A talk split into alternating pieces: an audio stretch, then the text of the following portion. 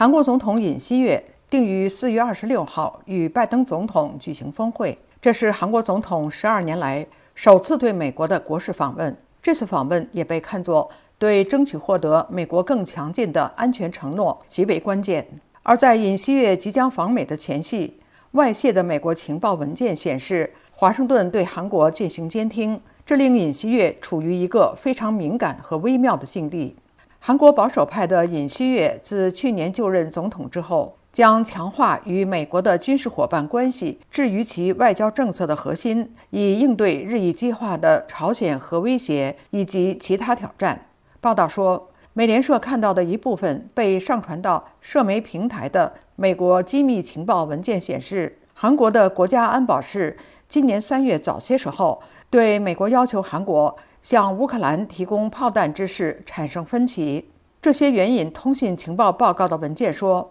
时任韩国国家安保室室长金圣汉建议向波兰出售三十三万发一百五十五毫米炮弹的可能性，因为尽快向乌克兰提供弹药是美国的最终目标。近年发展成为一个重要军火出口国的韩国，有一个不向交战国家出售武器的政策。尽管向乌克兰运送了人道主义救援，并且加入美国领导的对俄罗斯的经济制裁，但是韩国没有直接向乌克兰提供军火。美联社报道说，尹锡悦政府表示已经与美国讨论了外泄机密文件的事情，双方同意其中很大部分的文件是虚假的。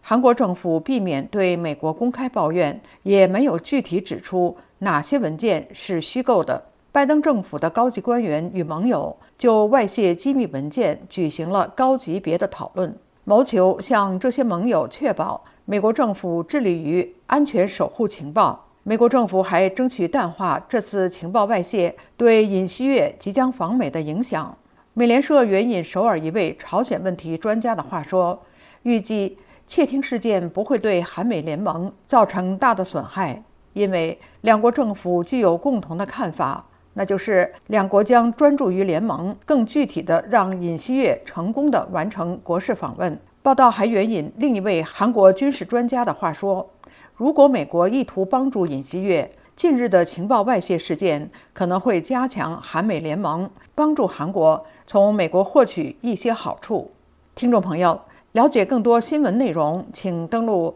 voa chinese 点 com。